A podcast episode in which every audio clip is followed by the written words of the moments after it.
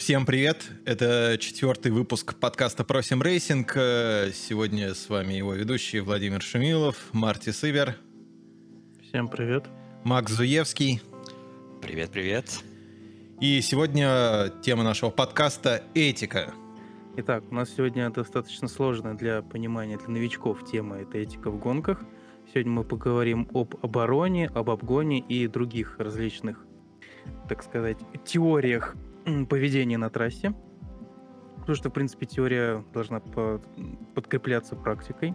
Это обязательно. Вот, я сегодня буду выступать в роли новичка, буду задавать вопросы Владимиру и Максиму. Вот, и начнем мы с этики при обороне. Вот, допустим, я там пришел в Mazda Cup, самую первую серию iRacing, я новичок, более-менее так э, начал обкатывать трассу и, например, в первой гонке квалифицировался, допустим, на седьмом месте. Вот, на старте мне, естественно, надо держать оборону. Как мне это сделать? Давай с Владимира начнем. Я считаю, что главное правило при обороне на старте это всегда оставлять место сопернику, не выдавливать его за пределы трассы. И э, если уже на втором круге, на третьем круге происходит попытка атаки на прямой, не смещаться на прямой больше одного раза. Также не смещаться на торможение. Я сразу отвечу развернуто, не, не просто про первый круг, а в принципе. Э, основ, основные принципы, принципы этики при обороне это не смещаться на прямой больше одного раза и не смещаться на торможение.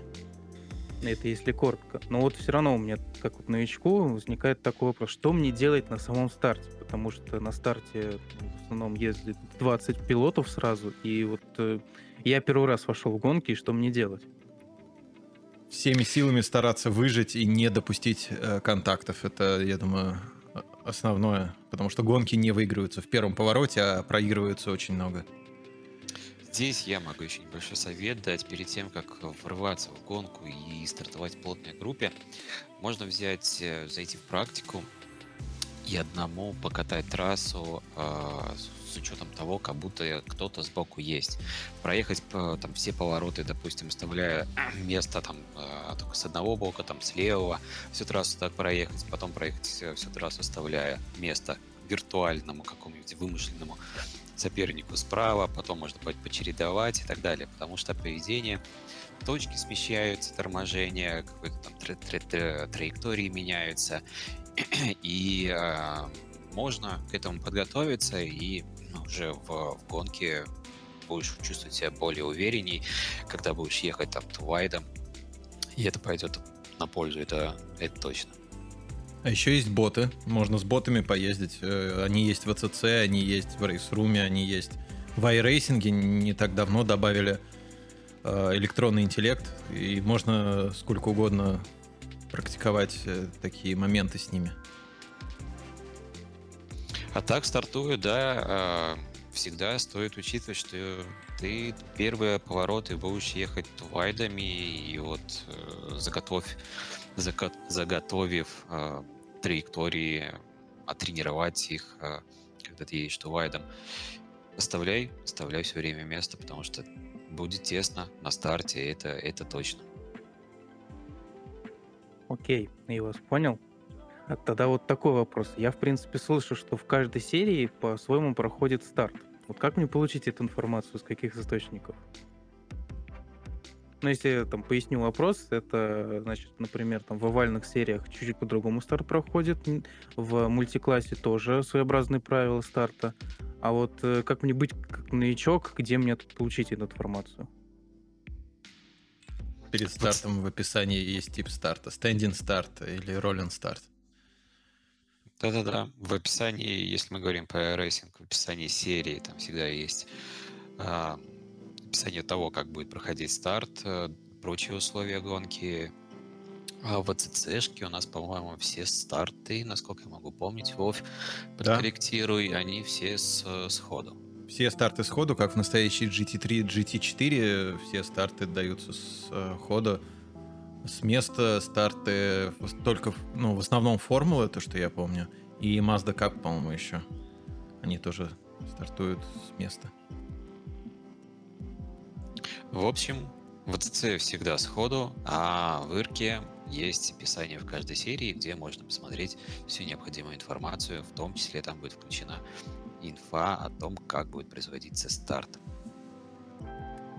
Вот, ну также от себя добавлю, если вы, например, участвуете в каком-нибудь чемпионате, то, как правило, там существует регламент. И там, если это нормальный организатор, он прописывает и процедуру старта, и все, как будет происходить.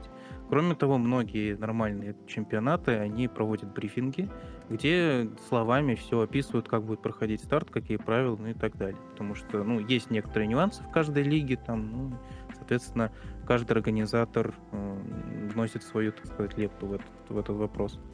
Вот, ну, продолжим. А, вот, допустим, я уже там вкатился нормально. Я уже начинаю э, добираться до топовых позиций. Как мне действовать при обгоне? При обгоне давай я попробую а, ответить. Эм, если мы говорим про этику, то есть грязные маневры, так называемая дайв-бомба, э, которую не очень любят э, не очень любят соперники. И, и когда в тебя такая летит, что это себя представляет немножко? Объясню. Это, во-первых, умышленное действие, которое заключается в том, что вы влетаете внутрь траектории соперника, вынуждая его сместиться а, в то время, когда он там уже находится на апексе, либо даже ранее. И это достаточно опасный маневр, который, который надо еще уметь правильно исполнять. Однако, если мы рассматриваем дайву, то что она все-таки есть на самом деле, и э, является это маневр дайвой или не дайвой, на самом-то деле зависит э, в том числе от уровней, э, уровня подготовленности пилотов, их наката, профессионализма.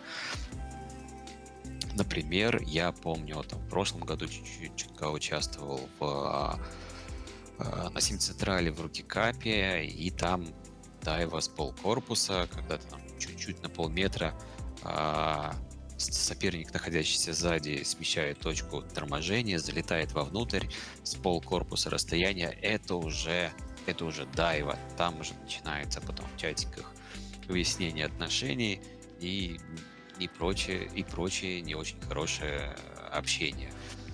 А, а если уровень пилотов э, достаточно высок, подготовлен, то это типичные маневры и дальше и даже расстояние с большего расстояния, залетание с целого корпуса, это, это норма, потому что там идет достаточно ожесточенная борьба на протяжении всей гонки.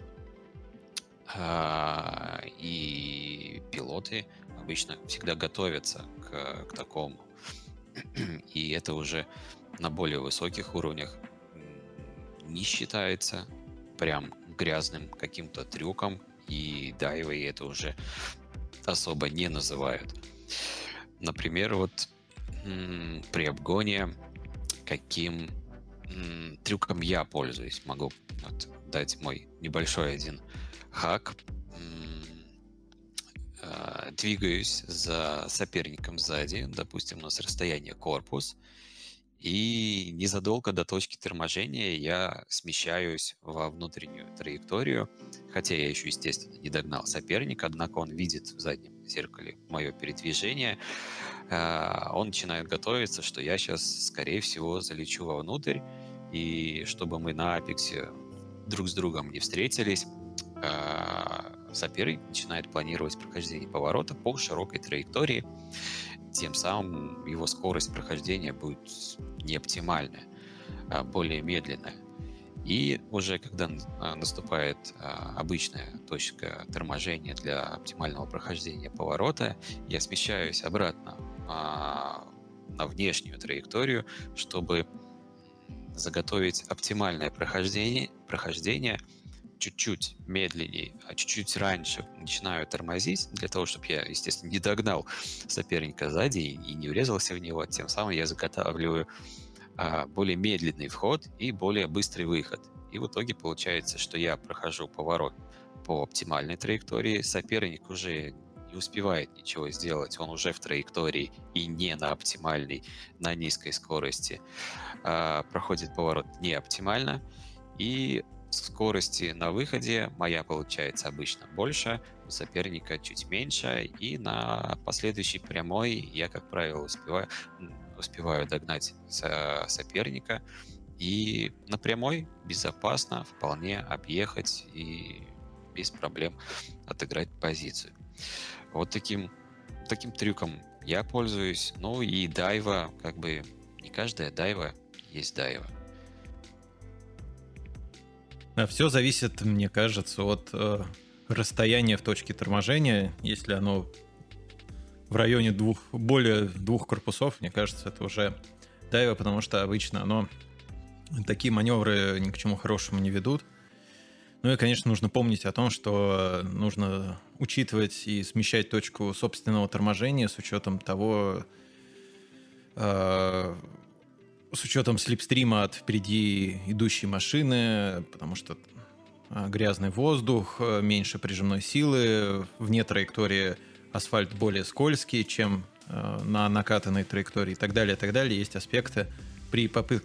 при попытках обгона, что нужно их учитывать, разные факторы, которые влияют на успешность маневра. Да, Марти, а по поводу обгонов, э, правила обгонов и так далее, немножко, я думаю, а, поговорим наверное, в следующих выпусках. Пригласим каких-нибудь специалистов, а, преподавателей ДСовской школы, наверное, потому что это достаточно большая тема. Вот. Я думаю, можем рассмотреть ее немножко попозже. Но а, проводя обгон, надо делать это как-то с уважением и не залетать, правильно, как сказал Вова, все-таки с двух корпусов это немножко перебор, залетать вовнутрь. Но вот э, пол корпуса корпус это, это еще нормально и даже э, является обычным поведением, обычной атакой. К этому надо быть готовым. Ну, еще, как я могу судить по себе, ну, очень тут э, влияет готовность пилотов как и знание трассы, как и к всем маневрам соперника. Вот тогда такой вопрос. Как мне лучше всего использовать слепстрим? Тут, в принципе, Вова уже начал об этом говорить, но да, хотел э, немного расширить эту тему. Да и Макс сказал, что тема перекрещивания траектории как раз это то, что последний перед прямой поворот проходится по отличной от соперника траектории с э, заготавливанием входа и, соответственно, с более быстрым выходом. Потом использование слипстрима, это разреженного воздуха позади впереди идущего автомобиля, что дает преимущество в максимальной скорости на прямой и последующий э, обгон на торможении, но тут нужно рассматривать особенности конкретных автомобилей, трасс и условий, условий гонки, условий борьбы. Использовать слепстрим просто. Едьте сзади, и вы будете ехать быстрее. Вот и весь слепстрим. И так вот, преследуя соперника, это работает напрямую, конечно, достаточно максимально цепляетесь ему в бампер, разряженный воздух, вы с меньшим сопротивлением набираете скорость быстрее и напрямую выполняете обгон. Да, как велосипедист заявляю, что работает всегда, даже на велосипеде при скорости 25. Затраты энергии гораздо ниже, будучи позади другого велосипедиста. Это физика простейшая. Работает очень классно. Я тут слышал, что некоторые профессионалы говорят, что не нужно пытаться выиграть все в первом повороте. Но по опыту э, гонок, так сказать, флоу-сплитах получается, что многие лезут в первом повороте и пытаются всех обогнать. Правильно ли, правильно ли это делают? Нет, неправильно. Э, очень просто проиграть гонку в первом повороте и практически невозможно выиграть. Особенно с учетом небольшого гоночного опыта, да и с учетом большого тоже. Даже пример Формулы-1 и так далее, когда большое количество контактов э, в первых поворотах, это ничем хорошим не заканчивается, как правило. Поэтому лучше стараться сохранить э, позицию, при возможности воспользоваться ошибкой соперников впереди. И, может быть, в таких ситуациях выиграть позицию. Либо нужно на 100% быть уверенным в обгоне, в том, что он пройдет, а не залетать на холодных шинах, на холодных тормозах первый поворот. Особенно Монца этим славится. Независимо от симулятора, то что пилоты э, на длинной прямой успевают набрать высокую скорость, а потом на холодных шинах влетают в первый поворот, и все заканчивается в этом же первом повороте. Для большинства таких маневров они так и заканчиваются вылетом разбитой машины с ходом. Да, при нашем-то достаточно среднем уровне, и тем более то, что мы не боремся за какие-то призовые э, за какие-то призовые можно все-таки вести себя а, более сдержанно. А, причем, если немножко засейвится, вас обойдет, потеряете одну-две позиции. Во-первых, вы останетесь в живых. Это уже хорошо. А, во-вторых, если эти соперники медленнее вас, то вы в любом случае на протяжении гонки э, их, их обойдете.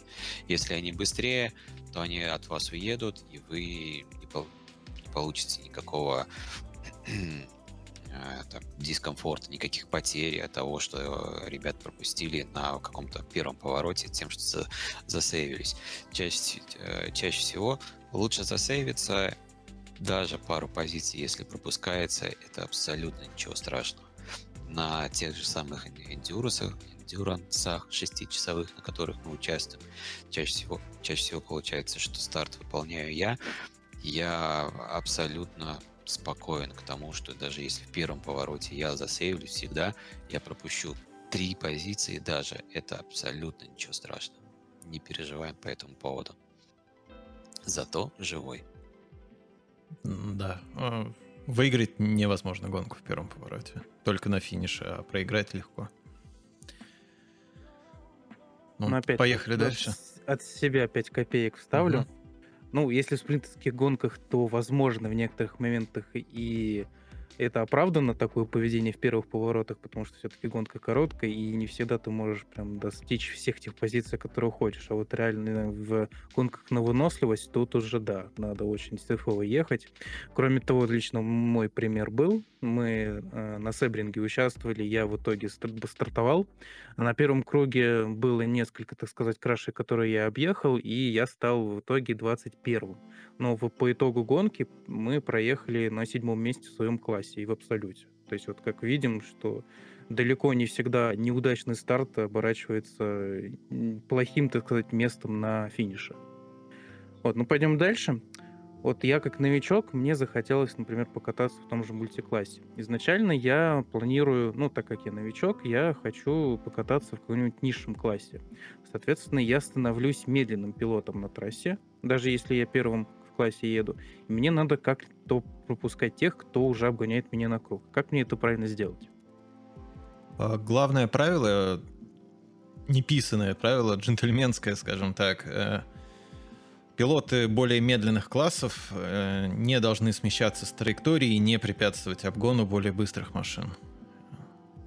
Потому что э, резкое изменение траектории с желанием пропустить более быструю машину часто заканчивается недопониманием между пилотами, потому что более быстрый думает, что там, он сохранит траекторию, более медленная машина, более медленная начинает смещаться, и а, получается контакт.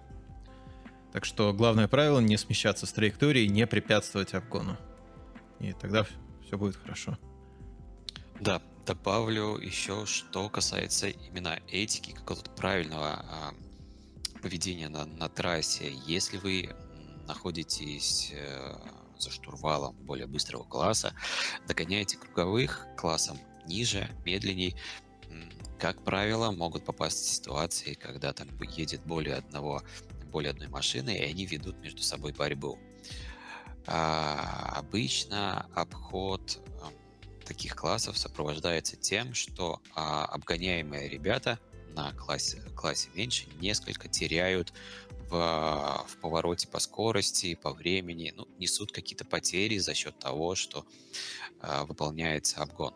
Ну, если на прямой, там понятно, что мы просто, просто быстренько разъехались, и никому никого не поте... Э, никто никому не помешал.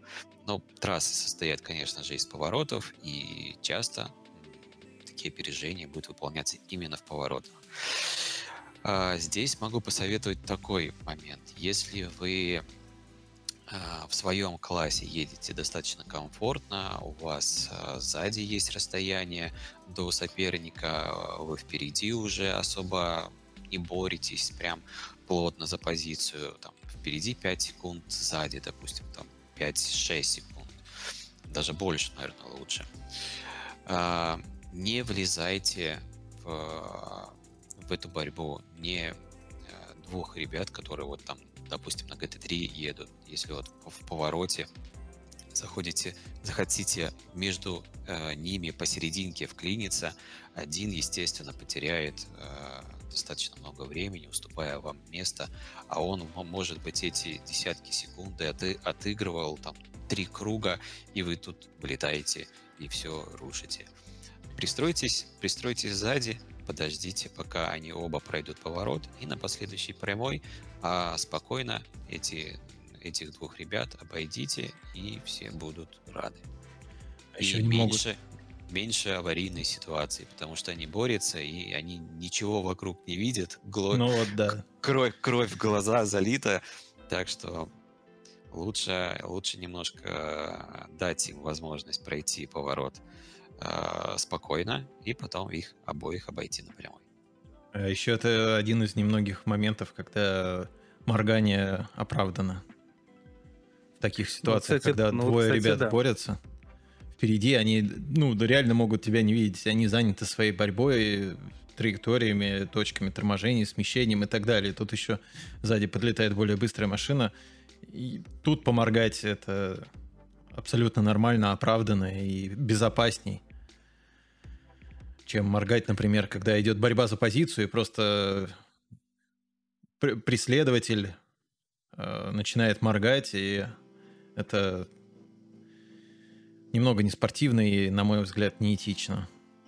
Потому что, а зачем? Просто сбивать с толку, пытаться нервировать человека.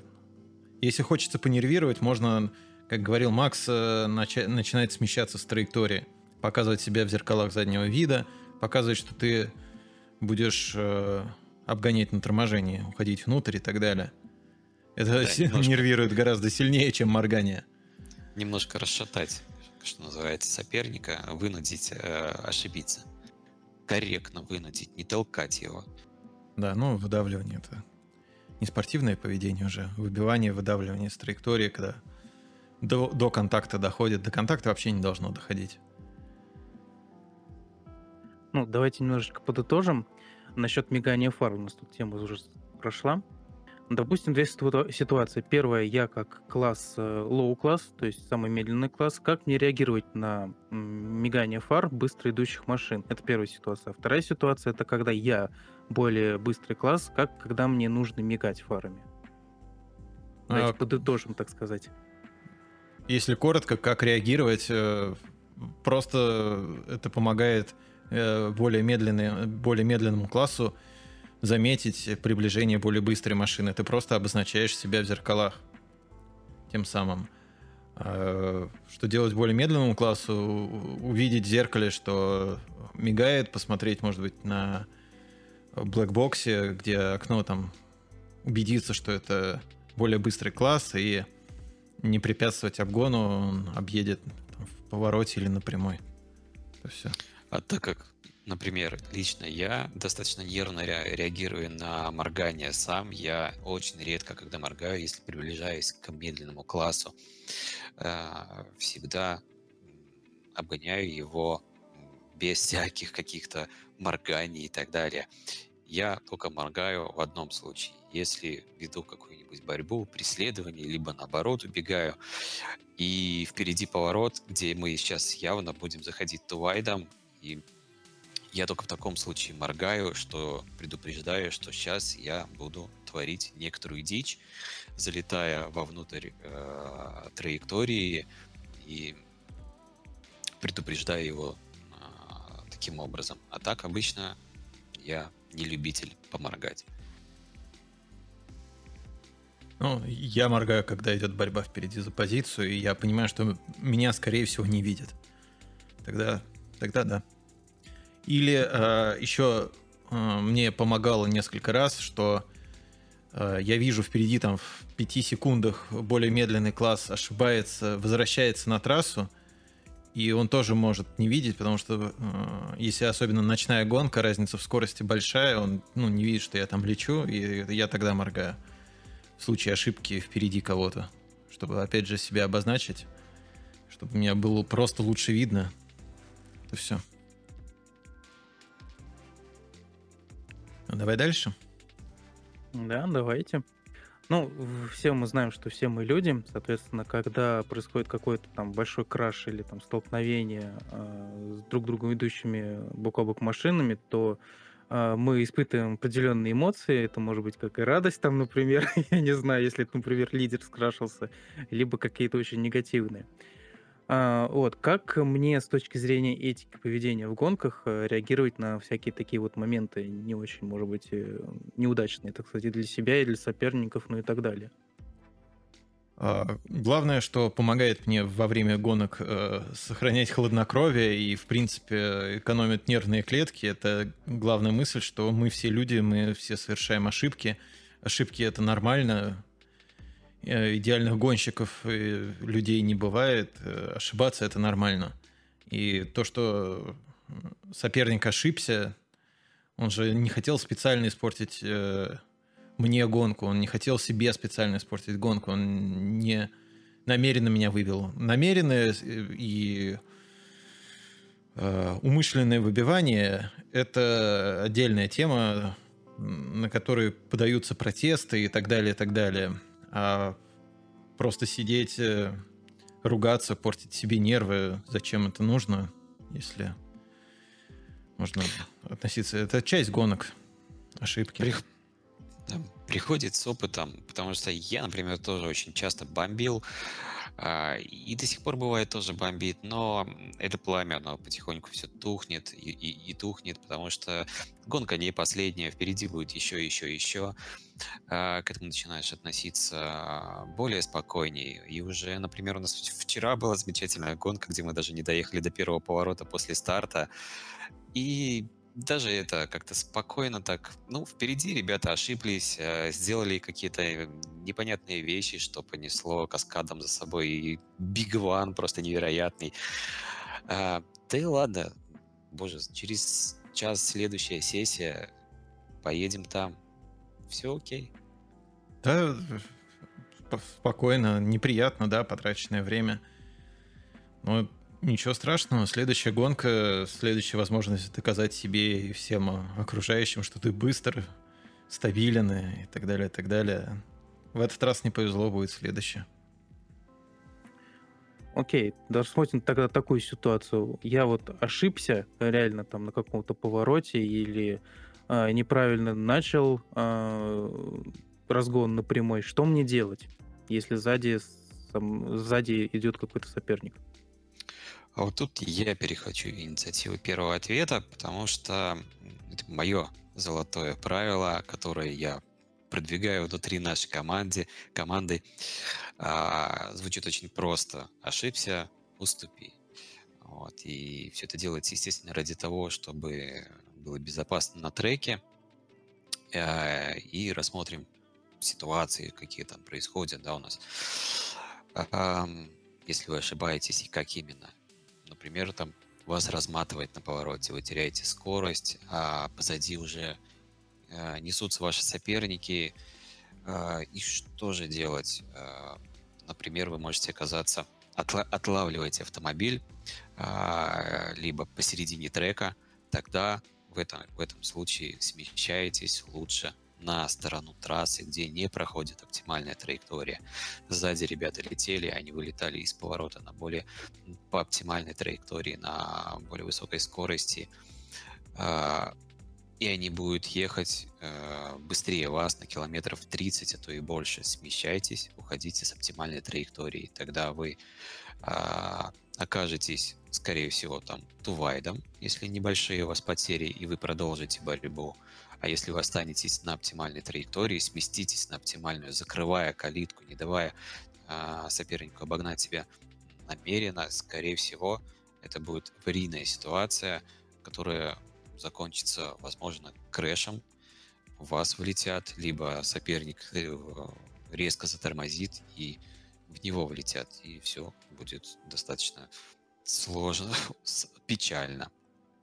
Если что, а если наоборот, если вы оказались э, отловили автомобиль, э, находясь на оптимальной траектории, едьте прямо, не двигайтесь. А, держите эту траекторию. Ребята, которые едут сзади, они видят, что вас размотало, видят, что вы поймали автомобиль, понимают, где а, вы будете находиться, и они траекторию а, выхода из поворота делают более узкой, чтобы опять-таки оказаться тувайдом, и вы продолжите движение тоже достаточно безопасно. Потому что если вы начнете смещаться из оптимальной, как будто с желанием сделать что-то хорошее, без злого умысла, вот, но вы смещаетесь, э, куда уже заготовил объезд э, соперник сзади, и опять попадаете в ситуацию, когда вы, в вас втыкаются, вызывает резкое торможение, и опять может это все произвести к завалу.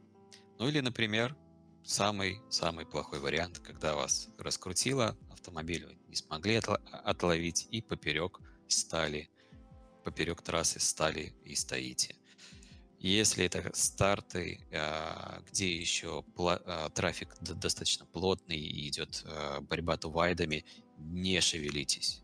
Абсолютно не предпринимайте, не предпринимайте никаких движений вас будет объезжать и спереди, и сзади. Если вы двинетесь в какую-то из сторон, вы явно кого-то с собой заберете на тот цвет. Не шевелитесь, и вам придется, к сожалению, пропустить весь пелетон, но опять-таки вы останетесь живы и никому не испортите гонку. Если это уже где-то посередине гонки, то можно уже предпринимать какие-то движения для того, чтобы а, развернуться, поехать дальше, делайте это желательно, конечно, к ближней, а, к ближнему краю трассы и не, не разворачивайтесь через весь трек, за, через газончик, не старайтесь занимать максимум одну треть трека, чтобы вас, ваши движения прогнозировались и вас можно было объехать. В общем, уступайте, если вы делаете ошибку, выступайте, поверьте, это всегда э, безопаснее и чаще всего вы доедете э, до конца, до финиша, нежели будете агрессивно бороться. Это будет минус вам гонка, минус другим участникам тоже минус гонка. Окей, ну, допустим, вот это, если мы возьмем обычные гонки, ну, то такое меня поведение. А если, например, это какой-то чемпионат, и а, тут э, как минимум мне надо разобрать какой-то конкретный реплей там с каким-то конкретным происшествием. Как мне его лучше разбирать? Чтобы в дальнейшем либо послать какой-то протест, либо там с администрацией, с администрацией как-то поговорить. Что вы на это еще скажете? Но если спорная ситуация, ты сам не понимаешь э, или на 100% не уверен, можно всегда спросить, если есть возможность у какого-то товарища показать реплей, если же на 100% уверен, что, э, там, например, моей вины в инциденте нет, я бы подавал протест. Да, тут могу сказать, что, конечно же, у, каждой, у каждого последствия есть свои причины, и реплей стоит рассматривать не за секунду до того, как что-то произошло, а возможно даже чуть ли не с самого начала круга, за 30 секунд, за минуту даже, потому что вдруг там а, за пару кругов до был у виновника всего этого завала какой-нибудь небольшой контакт, повреждение аэродинамики, и потом его просто снесло, а, что повлекло за собой какие-нибудь печальные события. Потом рассматривать вид из кокпитов, кто как крутил, а, вращал, управлял рулем, управлял автомобилем. а, потому что может казаться на реплее, что он прям едет в тебя, поворачивает, вот прям вот чуть ли не целенаправленно. А когда мы перемещаемся в кокпит, э, смотрим за рулением, педалированием, оказывается, что, например, он отлавливал автомобиль и просто не успел это сделать. То есть э, надо рассматривать очень много с разных ракурсов, с разных позиций э, и смотреть за, за действиями, на, на, попробовать э, найти корень этой причины, почему почему получился какой-нибудь там завал и так далее. Чаще всего, что это какая-нибудь ошибка была случайно совершена и, и понеслось. Все-таки даже если вы участвуете в чемпионате, где а, нету командного взаимодействия какого-то, то лучше все-таки объединяться с пилотами в команду. Они вам всегда подскажут, раз, помогут разобрать вот такие вот реплеи, потому что всегда при таких спорах нужна третья сторона, которая хладнокровно даст свою оценку в той или иной ситуации. Ну и давайте в конце все-таки подытожим немножечко и поговорим о неспортивном поведении. Какие бывают э, виды, так сказать, этого поведения, ну и как с ними бороться, если ты, например, обычный э, пилот, не организатор. А, самое часто встречающееся пример неспортивного поведения – это преднамеренное, преднамеренное выбивание соперника с трассы. Такое, к сожалению, бывает, э, когда бывает даже такое, что пилот в принципе не тормозит перед поворотом, он конкретно целится в заднюю ось автомобиля впереди с единственной целью выбить его из гонки, развернуть и так далее. Вот, тогда это без всяких сомнений это должно идти на протест и так далее. А вот еще примеры неспортивного поведения это многократное изменение траектории, э, сбрасывание сверх нормы скорости на апексе посередине поворота, дотормаживание. Такое, к сожалению, тоже бывает, что а, для того, чтобы отыграться а, некоторые люди тормозят посреди поворота и потом резко ускоряются. Естественно, из-за э, задержки в действиях преследователю сложнее потом нормально выйти из поворота и подобраться. Вот такие действия, поведения, мне кажется, неприемлемыми. И уж тем более я не говорю о срезании трассы и прочие, прочих вещах, которые в симрейсинге, в принципе, очень, очень редко встречаются. А, да, ну а как с этим бороться? Я не знаю, если честно. Уворачиваться. Если вас хотят убить, то, скорее всего, вас убьют. И здесь, здесь уже ничего не поможет. Смотреть в зеркало заднего вида внимательно, если видно, что летит, значит, надо ну, принимать контраварийные действия, уворачиваться. Ну, тоже от себя добавлю, если, опять же, это не обычная гонка, а какой-то чемпионат, то обязательно надо пройтись по регламенту и м, посмотреть, как проходит процедура подачи, а, забыл слово, Протеста. Протеста. Протеста, да. Вот, это самое главное, потому что, как, э, по моему опыту, многие пилоты, так сказать, приходят, не знают никакой регламент, но это, в принципе, не только sim racing, это и другой вид там киберспорта. Вот, и поэтому правила, если вы участвуете в реально крупном и серьезном чемпионате, надо обязательно читать. Вот такой у нас получился подкаст. С вами были Марти Себер, Владимир Шумилов. Пока. И Макс Зуевский. До новых встреч. Да, всем пока. Ну и последнее слово. У нас наконец-то расширяется, так сказать, э, наше э, поле деятельности на различных платформах в плане подкастов. Э, мы не так давно зарегистрировались на Anchor, и вы, наверное, где-то в описании получите, вы увидите ссылку на этот сервис. Здесь мы в аудиоформате выкладываем все наши подкасты. Кроме того, они доступны еще будут и на Spotify.